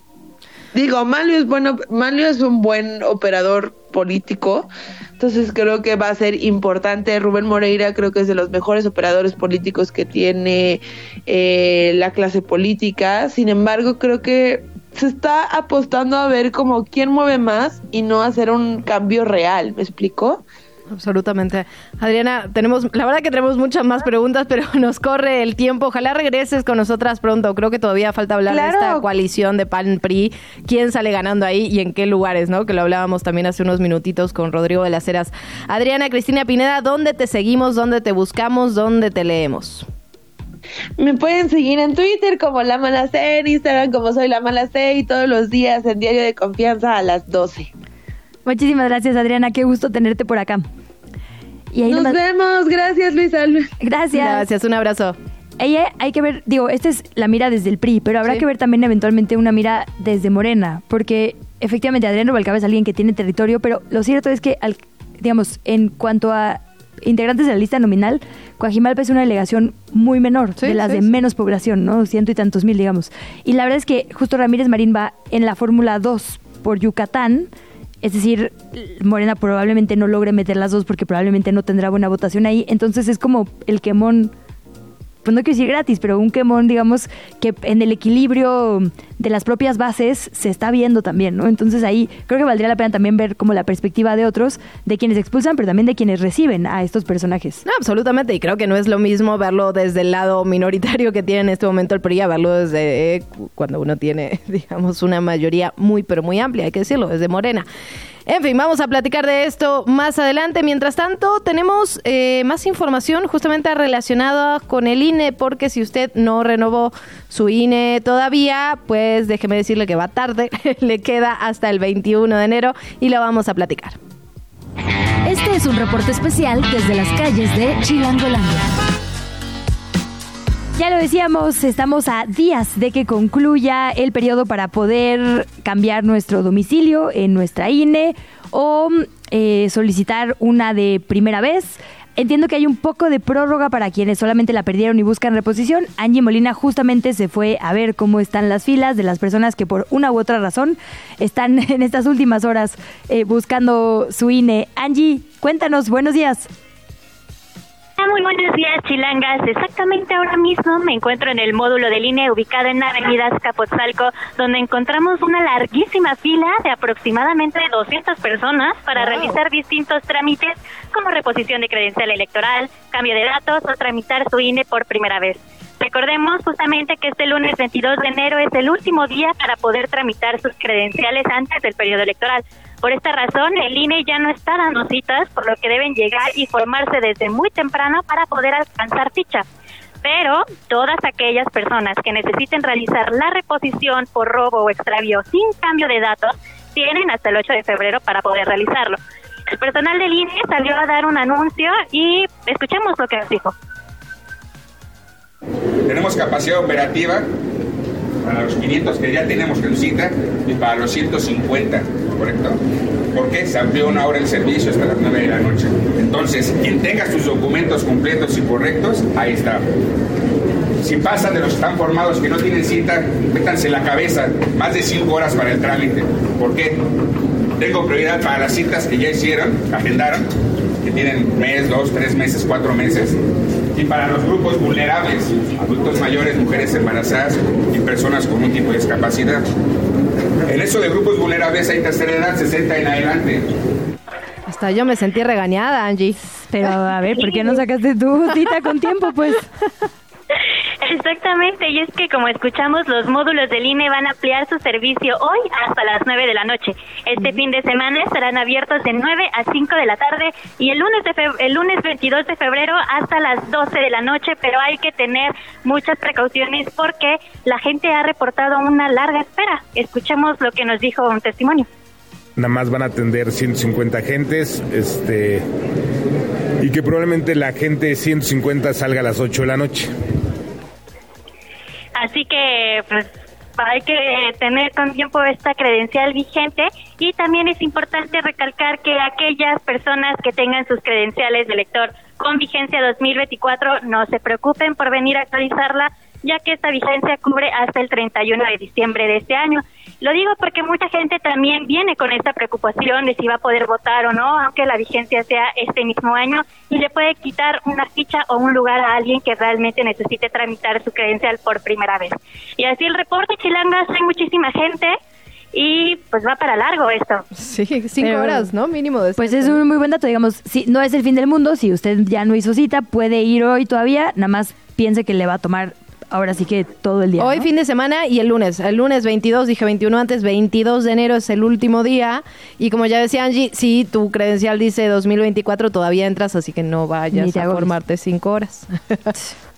Así es, y la gente pues viene desde las 5 de la mañana a formarse. De hecho, ya repartieron las 150 fichas programadas y mucha gente se molesta, se va, eh, se preocupa también por saber si van a lograr estos trámites este fin de semana y si no, ni modo, hasta el lunes van a tener que estar todo el día. Híjole, pues bueno, nos sirve de lección para que en otras contiendas electorales vayamos planificando con, más tiempo. Gracias, querida Angie, con mucho cuidado, nos saludamos más adelante. Muchas gracias a ustedes, volvemos. Bueno, tenemos que hablar eh, un poco más a profundidad y un poco más local sobre esta encuesta nacional de seguridad pública del INEGI que ya platicábamos. En nueve de las 16 alcaldías capitalinas mejoró la percepción de seguridad. Hablamos de Azcapotzalco, Benito Juárez, Coyoacán, Cuauhtémoc, Iztacalco, Iztapalapa, Tláhuac, Tlalpan y Xochimilco. Esto en comparación con los resultados del tercer trimestre del 2023, de hace un año exactamente. El resto de las alcaldías, es decir, Álvaro Obregón, Coajimalpa, Gustavo Amadero, Miguel Hidalgo, Milpa Alta, Venustiano Carranza y Magdalena Contreras se mantuvieron o incluso hubo algunas cuyo resultado fue peor que hace un año. En el caso particular de la alcaldía Álvaro Obregón, por ejemplo, se registró un deterioro en su plan de seguridad ya que 56% pasó a acumular tenía 56% de eh, percepción de inseguridad y pasó a acumular un 64% de la población que dice sentirse insegura en la demarcación, un incremento de 8 puntos porcentuales, que la verdad sí llama la atención y otras demarcaciones evidentemente no la están presentando. Interesante información, habría también que revisarla al detalle para tener estos datos que nos dan eh, el análisis ¿no? de las pequeñas características que encontramos en los datos del INE. Y es del un- INEGI. una alcaldía péndulo, ¿no? O sea, que estuvo primero con Morena, Sí, ahora cambia sí, el PAN. Y bueno, con estos resultados del trimestre habrá que ver, se pone muy interesante así ver justo los datos rumbo al próximo junio. En otros datos que también hay que seguir de cerca, el sistema Cutzamala, vital para el abastecimiento de agua aquí en la capital del país, pero también para la zona metropolitana completa, está en los niveles más bajos de almacenamiento de toda su historia. Esto lo dice el informe semanal del Comité Técnico de Operación de Obras Hidráulicas de Conagua. La directora general del organismo de Cuenca Del Valle de México, Citlali Peraza, dijo que hasta el 15 de enero el nivel de llenado conjunto de las presas de almacenamiento se redujo al 40.7% de su capacidad, marcando un déficit de 37.8% en comparación de digamos, en comparación con el almacenamiento histórico. La funcionaria adelantó que se tienen previstos índices todavía menores para la siguiente semana. Justamente vamos a tratar de platicar de esto con el coordinador general de SACMEX sobre el abasto de agua en la CDMX, cómo están los niveles del Cutzamala y qué nos espera, porque finalmente la verdad es que la situación no pinta nada, pero nada bien. Hablando del tema, la Secretaría de Gestión Integral de Riesgos y Protección Civil de la capital emitió un aviso especial para alertar a la población sobre las bajas temperaturas que se pronostican para la próxima semana. La verdad es que esta semana, al menos acá en la capital, aumentaron un poquito las temperaturas. Sin embargo, a partir del lunes 22 bajarán nuevamente. En este comunicado se advierte que el descenso comenzará a manifestarse desde el mediodía del sábado 20 de enero, temperaturas máximas de 18 a 20 grados hasta el domingo y podrían seguir descendiendo a partir del lunes. Elementos del heroico Cuerpo de Bomberos de la Ciudad de México atendieron este jueves un incendio en la Plaza de la Tecnología, que está ubicada aquí eh, en el centro de la ciudad. El incidente estuvo en el segundo nivel del edificio ubicado en el número 14 de la calle República del Salvador, poco antes del mediodía. El fuego se pudo controlar y hasta el momento no hay informe de personas lesionadas. Hablamos también del Estado de México. Las autoridades educativas alertaron este jueves sobre un aumento de los casos en COVID-19 en la entidad. Hicieron nuevamente un llamado a la comunidad para que retome el uso de cubrebocas y las medidas que hemos venido platicando, la sana distancia, el estornudo de etiqueta, el lavado frecuente de manos y reforzar el esquema de vacunación. Y cerramos con el seguimiento a lo que le reportamos ayer a las 10.30 de la mañana. El exalcalde de Toluca, Raimundo N., fue ingresado al Centro Penitenciario y de Reinserción Social de Santiaguito en el Moloya de Juárez, luego de su traslado de la Fiscalía General de Justicia del Estado de México en Toluca.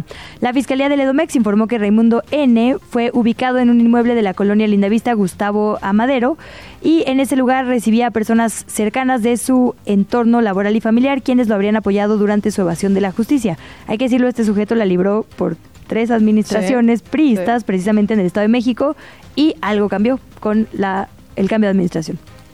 La entrevista. ¿Ya estás grabando? 8 de la mañana, 14 minutos, hablamos ya de estos seis recortes del suministro de agua que anunció SACMEX justamente para garantizar un abastecimiento igualitario entre la ciudadanía. Las cosas están complicadas para el Valle de México y de eso vamos a platicar con Rafael Carmona, coordinador general del Sistema de Aguas de la Ciudad de México. Coordinador, ¿cómo está? Bienvenido a este espacio. Muy buenos días, Luisa, Luciana. Gracias por este espacio informativo. Buenos días para ustedes y para el auditorio. Muy buenos días, pues un inicio complicado de año que pinta que se va a complicar todavía un poquito más. Leíamos hace unos instantes, coordinador, el panorama que daba la Conagua sobre los niveles más bajos del Cutzamala. ¿Cuál es el panorama local desde SACMEX? Bien, es, es cierto que el Cutamala, que es uno de los sistemas que nos abastecen de agua, tiene poco almacenamiento debido a la escasez de lluvias que hemos tenido en los últimos cuatro años. A partir del 2019 empezó el descenso de las lluvias. Pero recordemos que para la Ciudad de México no es el único sistema que nos aporta agua. Tenemos también nuestros sistemas de pozos y obtenemos eh, cantidades eh, menores de agua, pero también las tenemos en los manantiales de la parte sur y poniente de nuestras montañas. Así que, bueno, pues esta, eh, estas medidas de racionalización del agua que se obtienen del sistema Cutamala pues tienen el propósito de conservar siempre un suministro para nuestra ciudad, para los municipios conurbados, es decir, el Valle de México, no nada más la Ciudad de México recibe agua del sistema Cutamala y nosotros pues estamos en la tarea, estamos ocupados desde el principio de la administración con la doctora Claudia Sheinbaum, ahora con el doctor Martí Batres, en eh, conservar, mantener todos los otros sistemas, principalmente pozos, que nos permiten producir agua para nuestra ciudad. Ahora bien, coordinador, ya en algunos lugares de la CDMX, en Álvaro Obregón, en algunas colonias de Coajimalpa, ya están sintiendo, ya no les ha caído, por ejemplo, en Coajimalpa no les ha caído desde el viernes. Eh, han pasado algunas pipas, pero la verdad es que la situación es compleja. ¿Se va a poder revertir? Mira, lo que lo que estamos haciendo en este momento y lo hacemos desde pues meses atrás es trabajar todos los días, todos los días con nuestro equipo de operación a través de las plataformas de información de datos que hemos desarrollado en el sistema de aguas de la Ciudad de México para eh, revisar y al mismo tiempo eh, tomar eh, decisiones sobre las acciones que todos los días debemos hacer para lograr una distribución más equitativa del agua. Es bien cierto que la parte más alta de nuestra ciudad, en las montañas del poniente, se siente de manera casi inmediata estas reducciones de agua del sistema Cutamala puesto que por ahí entran los dos sistemas que tenemos provenientes de la zona poniente, que son el sistema Lerma y el sistema Cutamala. Sin embargo, eh, seguimos trabajando no nada más en eh, tener a punto los pozos, sino en operar adecuadamente la red, en tener la mejor calidad del sistema de suministro de energía eléctrica, trabajos que hacemos con la Comisión Federal de Electricidad para reducir el número de horas que no operan los pozos, distintos pozos, y con eso eh, tener la mejor eh, cantidad de agua proveniente, la mayor cantidad de agua proveniente de estos otros sistemas. Coordinador, ¿en algún momento se implementó en, digamos, como política que en los lugares, digamos, eh, de de donde hay mucho acceso de agua y casas muy grandes, jardines, digamos casas como de... Albercas em, incluso. Exacto, albercas de gasto muy alto, que si se excedía, digamos, el, el consumo, se iba a cobrar por ese consumo extra, el, digamos, más de 60 mil litros en el consumo total, que es, digamos, justo solo para gente que tenía estos excesos, se iba a cobrar un poco más de porcentaje, justo para que con ese dinero se pudieran hacer acciones en pro de las colonias que menos dinero y agua tenían. ¿Cómo resultó esto y se está todavía implementando? ¿Se tiene en la mira algo así? Eh, es, es una medida que se que tenemos desde el 2020. No es una medida que esté destinada a obtener mayor recaudación. Es una medida que está destinada a eh, desincentivar también. A invitar a tener un uso uh, cuidadoso del agua que se tiene disponible sobre todo en aquellas zonas en donde hay jardines muy grandes eh, que utilizan agua potable para poder mantenerlos en, en buenas condiciones. Sin embargo, por la situación que estamos viviendo de menor aportación de agua del sistema Cuchamala entrando precisamente por las montañas, pues continuamos con esta invitación a nuestros eh, conciudadanos de esas zonas altas del poniente a que nos ayuden a que el agua pueda pasar de la parte alta de las montañas hacia la parte centro, hacia las alcaldías y colonias del centro de la ciudad y todavía desde ahí hasta la zona oriente. Pero insisto mucho, no es una medida para tener más dinero, es una medida que, que tiene como objetivo a tener una distribución más equitativa del agua que tenemos disponible. En ese sentido, coordinador, ¿qué debería saber la ciudadanía? ¿Qué deberían saber las personas que nos escuchan? Ayúdenos diciendo cuáles son los puntos rojos, digamos, de esta capital. Y por otro lado, lo escuchó hablando de posibles extorsiones eh, relacionadas con este tipo de recortes. Ayúdenos con esa información que creo que es importante para nuestra audiencia. Bueno, en primer lugar, en primer lugar nos toca como ciudadanos reconocer que pues el, el agua que tenemos disponible es un bien finito aún en condiciones distintas, aún en condiciones mejores del almacenamiento de las presas del sistema Cutamala, debemos reconocer que este es en primer lugar es un bien común, el agua es un bien común y en segundo lugar, pues es un bien finito, no es infinito el abastecimiento o el almacenamiento que tenemos en presas y en acuíferos. De ahí que debemos eh, cambiar los hábitos en el uso del agua, ser mucho más conscientes de que el agua que tenemos disponible debe repartirse de manera equitativa entre toda nuestra ciudad. Y como siempre, pues eh, eh, extendemos una invitación a llevar a cabo esas acciones pequeñas, pero que en, repartidas entre todos los que vivimos en la ciudad representan grandes consumos, como eh, utilizar el agua de las lavadoras para lavar patios y jardines, o para regar o para regar las plantas eh, etcétera, recolectar el agua fría de la regadera antes de que salga el agua caliente y luego utilizarla en baños o en lavadoras.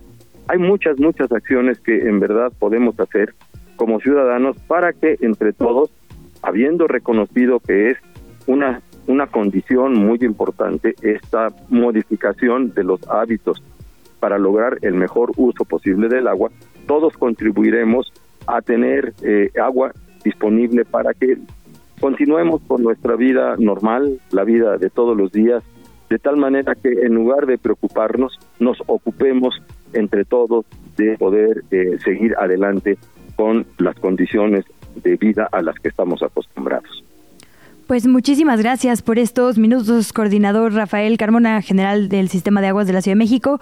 Pues seguimos muy de cerca, la verdad, que su trabajo y todos estos temas. Gracias por tomarnos la comunicación.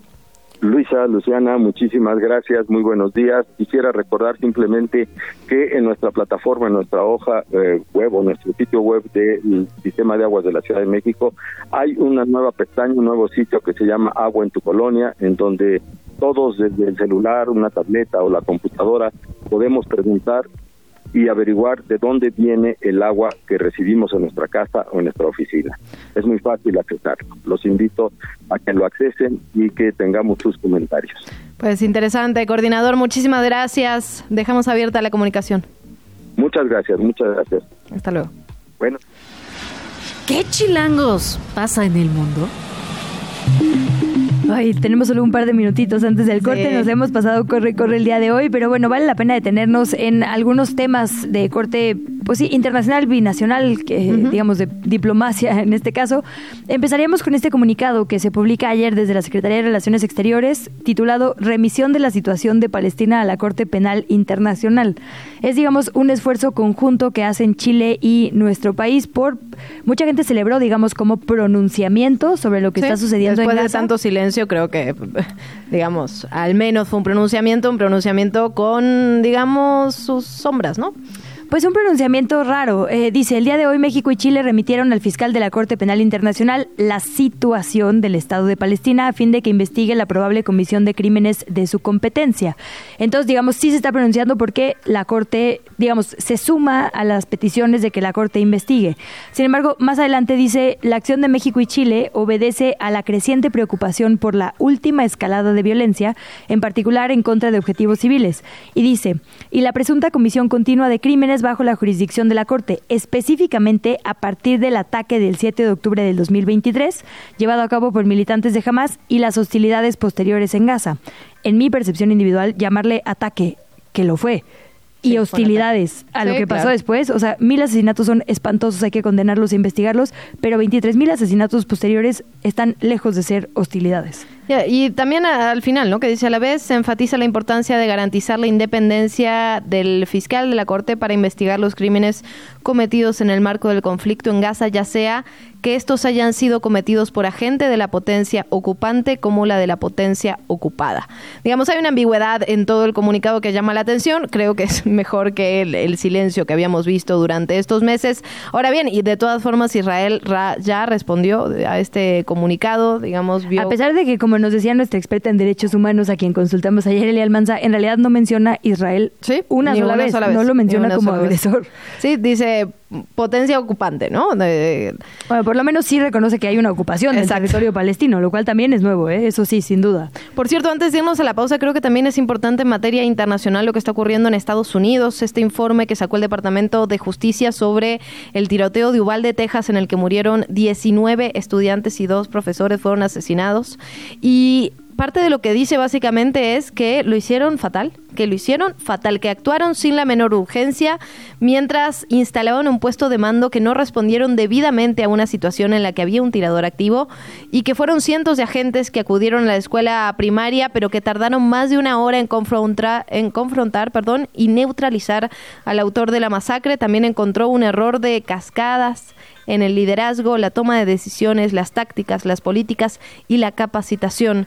Eh, eh, brutal, brutal. La verdad, el informe es muy revelador. Digamos. Es, digamos, concluyente, pero lo cierto es que desde ese entonces uno veía los videos y decía, ¿qué hacen? Suenan las detonaciones, las detonaciones y están parados afuera organizándose, llamándose por radio, pero lo cierto es que es una zona migrante de mucha población latina, en Texas justo, que tuvo una respuesta muy distinta a la que hemos visto en otros tiroteos del estilo, de horas. Y cuando digo horas no es una exageración, es horas lo que tomó la policía en llegar y en reaccionar. Y creo que habrá que ver qué pasa con esto, porque el informe es interesante, pero la pregunta es, ¿habrá o no habrá consecuencias? Eh, 8 de la mañana, 26 minutos, tenemos que ir a pausa, venimos. La entrevista. ¿Ya estás grabando?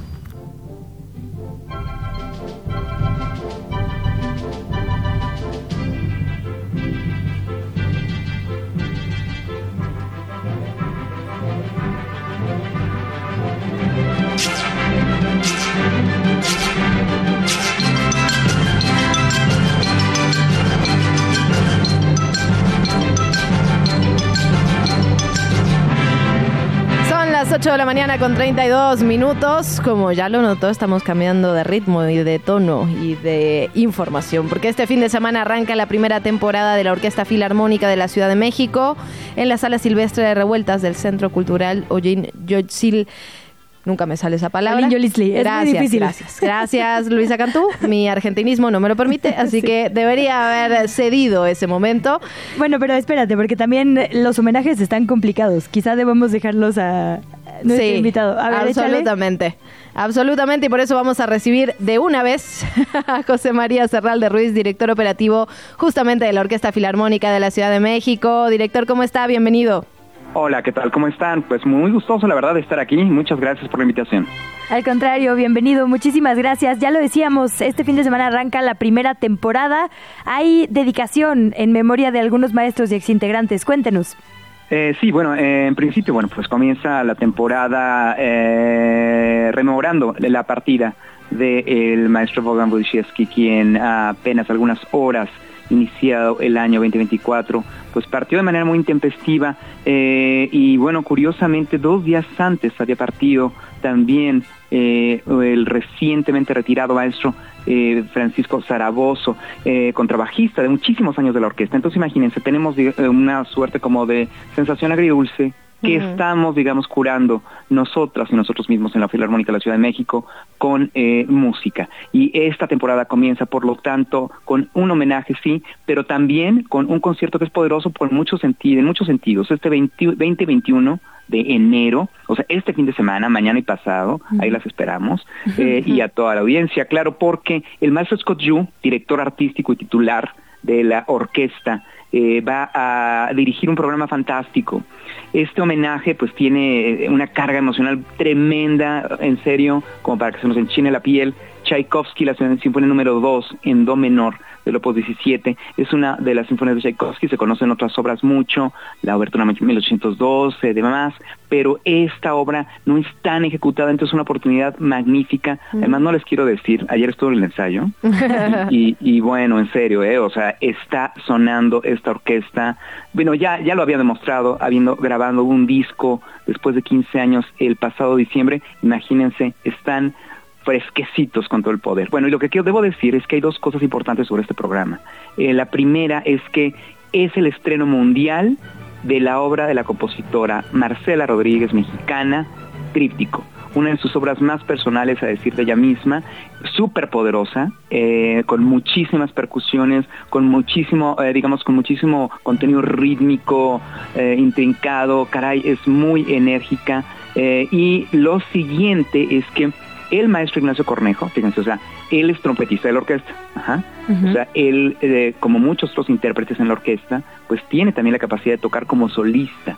es decir, tocando solista y la orquesta acompañando. Bueno, este año la Filarmónica tiene uno de los proyectos más ambiciosos en tanto a su programa Solistas OFCM. Vamos a ver desfilar muchos de estos intérpretes en el lugar del solista. Entonces imagínense que es, es de veras, son muchísimos durante 2024, o sea, se los vamos adelantando. Y empezamos mañana mismo con el maestro Ignacio Cornejo a la trompeta, acompañado de la muy joven pianista que debuta mañana con la Filarmónica, la maestra Argentina Durán. Van a tocar juntos el, el concierto para piano y trompeta en do menor de Shostakovich. Entonces imagínense, es un fin de semana en muchos sentidos muy poderoso, porque además, así, bueno, se los cuento, esta va a ser un año de homenajes, de celebraciones y sobre todo de dejarnos de marzo como el único mes en donde hacemos acciones afirmativas a favor de la paridad de género en el mundo de la música sinfónica.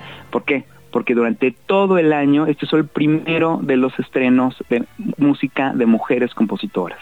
Entonces, Qué buena noticia eh, esa. Sí, estamos vueltos locos, locas, está padrísimo.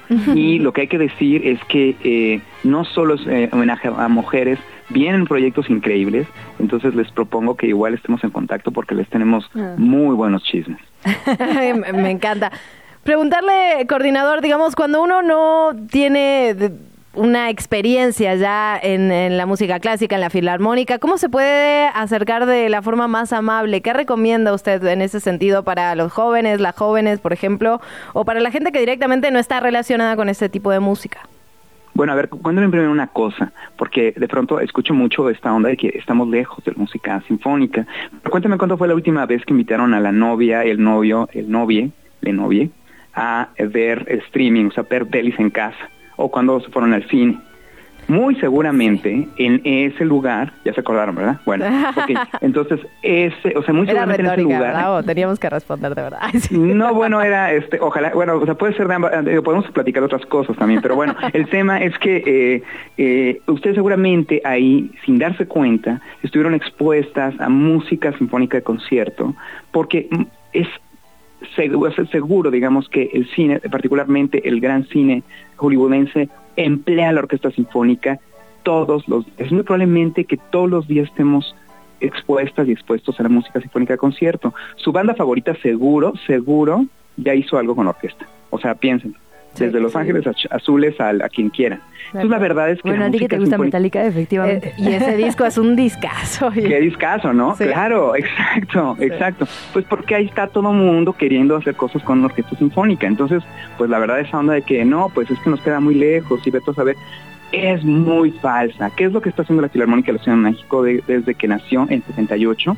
Esencialmente romper los muros de eh, simbólicos de una sala de conciertos y no solo presentarse en su sala sede la Silvestre Revuelta del Centro Cultural Olinjo Lisli, sino también presentarse fuera de sala. Esto lo vamos a hacer el 24 de febrero en esta temporada, por ejemplo, con entre otras cosas, entre otros conciertos que ya por cierto el jefe de gobierno, Martí Batres, dejó claro, digamos, cuál es el propósito de la orquesta de la ciudad, ¿no? ¿Dónde será el 24?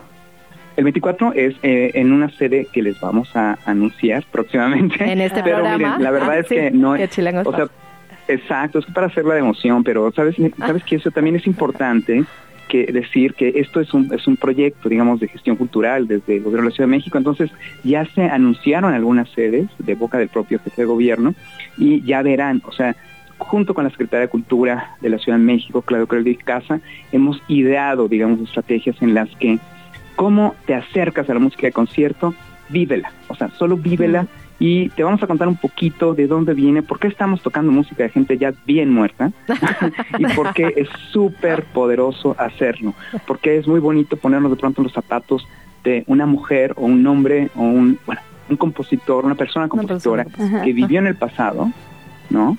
Y que pronto parece que no tenía nada que ver con nosotros, pero dedicaba muchas horas de su vida a escribirle a cada uno de los instrumentos de la orquesta para que sonaran juntos. José María, me encanta esto que dices, justo como de cambiar nuestro, nuestros paradigmas sobre la música clásica, sobre la filarmónica, justo. Y entonces preguntarte si nuestro plan este fin de semana es, en vez de quedarse a ver el streaming justo en la tele y queremos apostarle a, a ir, ¿qué hay que saber? Digamos, ¿es familiar, infancias bienvenidas? Preguntarte un poco también código de vestimenta, porque ese es otro cliché, ¿no? Como que se siente algo elegantioso, lo es. Eh, ¿Qué tenemos que saber? Bueno, pues justamente cuando te vas a sentar, o sea, ¿cómo te sentarías a ver una película en el streaming con tu, con tu media naranja? Bueno, pues con eh, ropa cómoda. ¿no? ok, bueno, mi invitación es a empleemos ropa cómoda o, o, o si, por el contrario, este, esa noche de cena deliciosa, sea, te vas a comer unos tacos y te pones guapísima, bueno, pues justamente así tienes que ir a la sala. ¿A qué me refiero? Ve como mejor te sientas. Porque de lo que se trata en particular en esta orquesta, la sala Silvestre Revueltas tiene este carácter, este carácter de entrega, este carácter de vínculo, eh, es cierto, es una ceremonia, pero una ceremonia en la que todas y todos tenemos que estar súper contentos y gozosos, gozosas. Esto es algo que tiene que, sabes, desaparecer un poco del paradigma. Este país, y particularmente la Ciudad de México, tiene acceso desde los 39 pesos, en el caso de nuestros conciertos de es decir, 39 pesos en la sala. Eh, piensa que, insisto, cuando, cuando, te, cuando está empezando en ese taquito, ¿no? O en esa cerveza, bueno, imagínense, de los 39 pesos y así hacia hasta, hasta eh, los precios regulados en nuestra sala, eh, acceder a un concierto de música sinfónica en esta ciudad es un privilegio. ¿A qué me refiero? Que otras, otros países, no sé, Alemania, eh, Países Bajos, Francia, un concierto de música sinfónica no costaría esto, pero ni... Ah, caray, y es un recinto precioso, la verdad, precioso, precioso. Sí. Entonces, pues caray, o sea, yo creo que es, es una oportunidad como muy importante. Este código vestimante, por lo tanto, pues no es que se relaje, es que más bien en realidad se entrega de manera horizontal. Eh, la cultura es un derecho y así es como lo gestionamos desde la, desde la Ciudad de México y creo que lo más padre es que la Filarmónica de la Ciudad de México ha tenido este carácter desde los años 70, cuando nació, 78, cumplió 45 años el año pasado. Y siempre ha tenido esta vocación. Es la orquesta más viajera, que más música mexicana ha tocado en sus programas, que más ha grabado, que, ah, o sea, saben, es como, es una orquesta muy especial y lo más bonito es que es la orquesta de, de la Ciudad de México, de habitantes y visitantes. Entonces, eh, ahora, ¿qué tenemos que saber para mañana? Bueno, eh, no es un concierto particularmente para infancias porque eh, requiere sí de escucha, pues de entregarte. Tenemos otros en la programación que sí son para infancias. Esperen los conciertos de abril y más adelante porque viene otra sorpresa en el año. Pero tendremos además, eh, digamos así como el día de mañana, el día de mañana y pasado, eh, otros conciertos durante la temporada con solistas y directores invitados, invitadas. hay años de celebración, es decir, eh, estamos eh, festejando algunos, eh, algunos homenajes. Bueno, lo que quiero decir es que para mañana, en tanto el concierto de Shostakovich, se van a dar cuenta que el programa es muy contrastante. Primero, la super energía chilanga hmm. de, e íntima también de la maestra Marcela Rodríguez con el estreno. Ya escuché la obra ayer en el ensayo. Padrísima. Entonces, comenzamos ahí. Después, Montaña Rusa, vamos a una obra muy, muy rusa del compositor eh, eh, soviético Dmitry Shostakovich, que bueno, es muy íntima y bueno, vamos a conocer la ejecución de la maestra eh, Argentina Durán frente a la Filarmónica, ¿saben? es una mujer muy, muy, muy joven y fantásticamente talentosa. ya le habíamos echado el ojo, pero debuta mañana con, con la orquesta, entonces me encanta que, la, que el maestro Scott Yu hizo esta invitación y ella tuvo la oportunidad. Y eh, después la montaña rusa continúa porque terminamos otra vez en Rusia con una sinfonía que se llama La Pequeña Rusa de, de eh, Tchaikovsky, que es el siglo XIX, viajamos al pasado. Con esto en mente, pues imagínense que se puede hacer como una suerte como de viaje, máquina del tiempo, eh, en la sala, en la comunidad de las salas y las tres revueltas al sur de la ciudad. Pues qué maravilla, coordinador. Ahí queda la invitación. Entiendo, sábado 20 a las 18 horas, domingo 21 a las 12.30 horas para ir a escuchar esta maravilla que ya nos platicabas, la Orquesta Filarmónica de la Ciudad de México, que arranca la primera temporada. Muchísimas gracias, eh, director. Un abrazo le mandamos. Muchas gracias y muchos saludos. Nos vemos allá. Muchas gracias. Qué contagio, la verdad, de amor por la música. La verdad, qué bonito tener entrevistas así. Se aprecia un montón, director. Gracias. La mañanera. Quieren prohibirla, imagínense. Momento de revisar lo que está ocurriendo en la conferencia matutina. Zoé Robledo, director del IMSS, denunció que de 2012 a 2018 no se optimizaron los tratamientos de los padecimientos atendidos por el sector salud. Enlistó además eh, acciones que, según sus palabras, se llevan a cabo para mejorar el abasto de medicamentos que sabemos que es un tema en el país. Fortalecer las sanciones a proveedores incumplidos, homologación de claves de IMSS Bienestar, Birmex, consolidador, almacenador, operador logístico y distribuidor a destino final, la instalación y el uso de un sistema único de información, el acuerdo sectorial y la megafarmacia del bienestar que justamente se platicó también sobre esta conferencia matutina. Habrá que ver qué ocurre con esta megafarmacia. Hay mucha polémica alrededor y se habló del asunto al titular de Birmex. Así es, Pedro Lochman dijo que hasta el día de ayer la megafarmacia del bienestar ha surtido 67 medicamentos medicamentos entregados al paciente. Esto quiere decir, porque de repente los términos son un poco confusos, él ha dicho, se han entregado directamente al paciente. 67. La megafarmacia se ha consolidado con un inventario de 1.190 claves únicas, es decir, 2.465.975 piezas. También se reportó que hay una cantidad importante de llamadas sin interacción registradas en este centro de atención de la megafarmacia, es decir, gente que como que está llamando y luego no contesta o que marca al menú y finalmente no termina la llamada. Entonces, eh, pues están, supongo, diciendo esto para que tengamos cuidado, quizá, con cómo usamos estos números. Sí, que lo usemos de con responsabilidad, me imagino, ¿no? Y tenemos, vamos a hacer ese caminito a ver si llegamos a algunos de los medicamentos, de las vacunas que no se consiguen en la Ciudad de México, que hay desabasto. Vamos a platicar de eso, pero también vamos a platicar de cosas más amables, Luisa Canto. Así es, pues vámonos a los deportes, ya está aquí que en la línea. Hablemos de deportes. Grand Slam en qué chilangos pasa.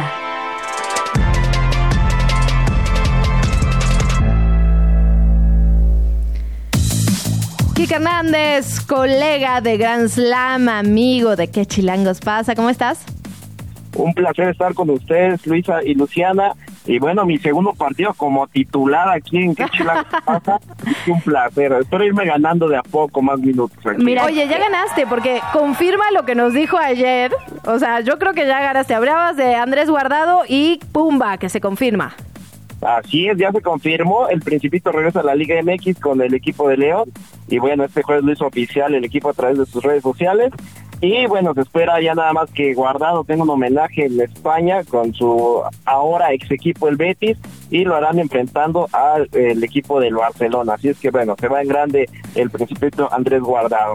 Y en otras noticias, chicas, de la Liga MX, bueno, inicia nuestra dorada Liga MX la fecha 2 y entre los juegos destacados de hoy está San Luis que recibe a Pumas en punto de las 9 de la noche.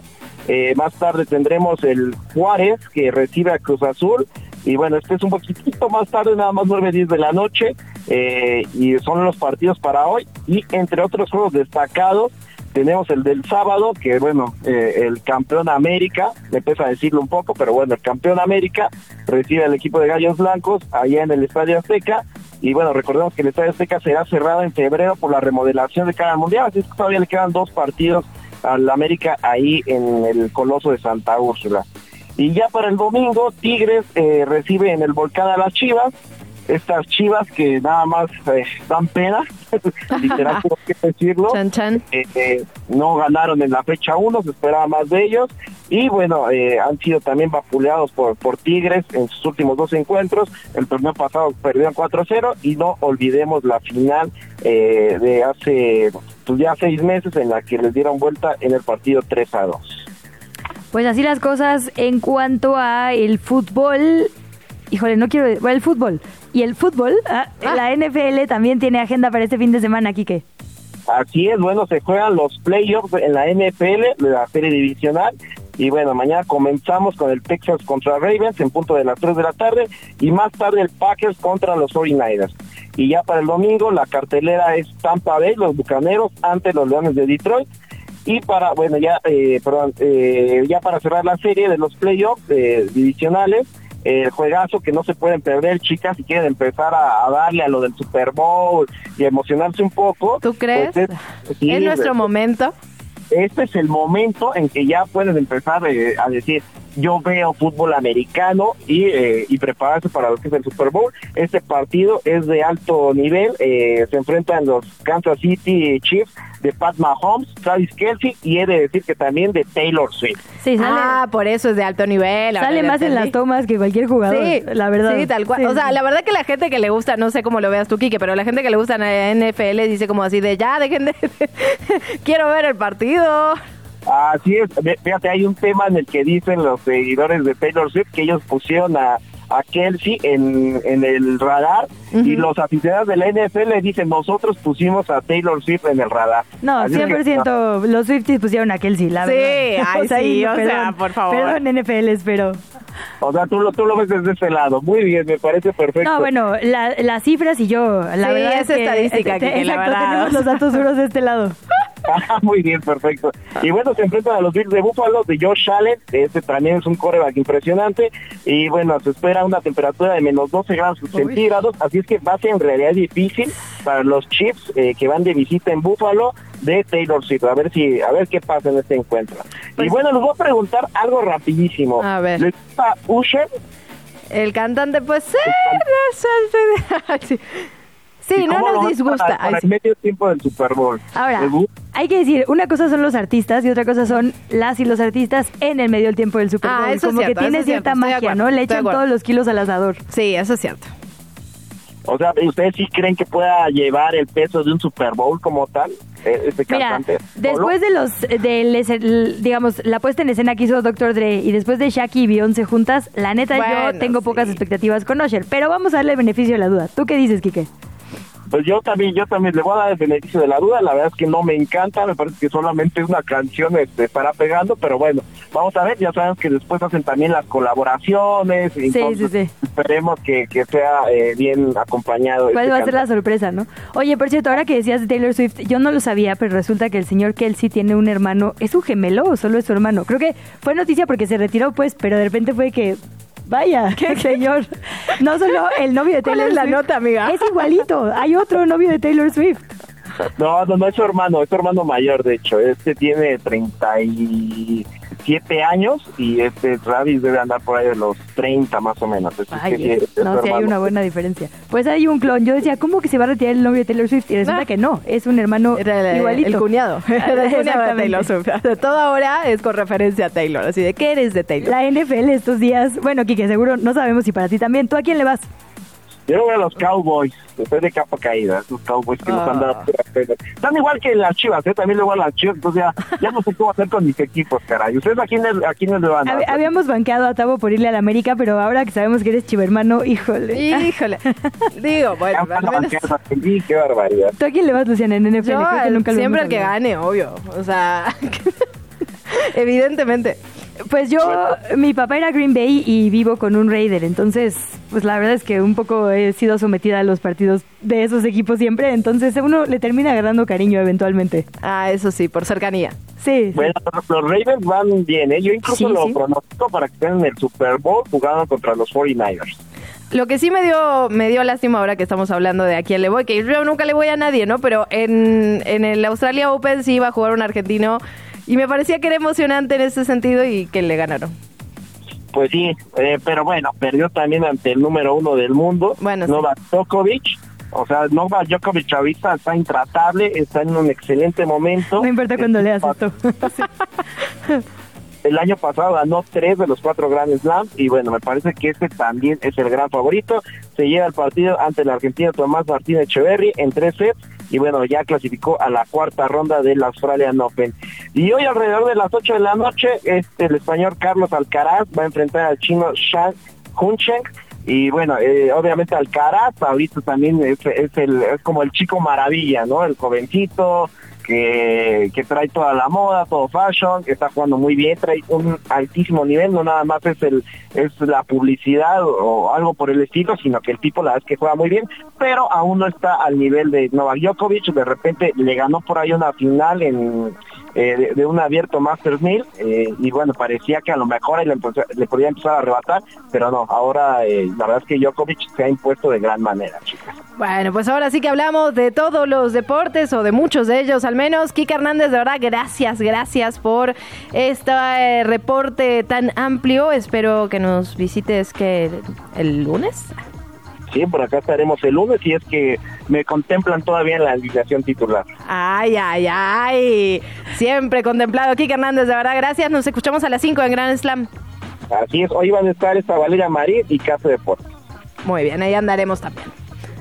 Muchísimas gracias también a quienes nos acompañaron toda esta semana. Ya cerramos el programa de semana. Ay, es cierto, ya. Es viernes. Muchísimas gracias. Que tenga usted un muy lindo fin de semana. Vaya a la Filarmónica. Si no le contagió José María del cariño, seguramente lo harán las músicas y los músicos. Y nosotras, nosotros nos encontramos el próximo lunes a las 7 de la mañana. Pásesela muy bien. Buen fin de semana.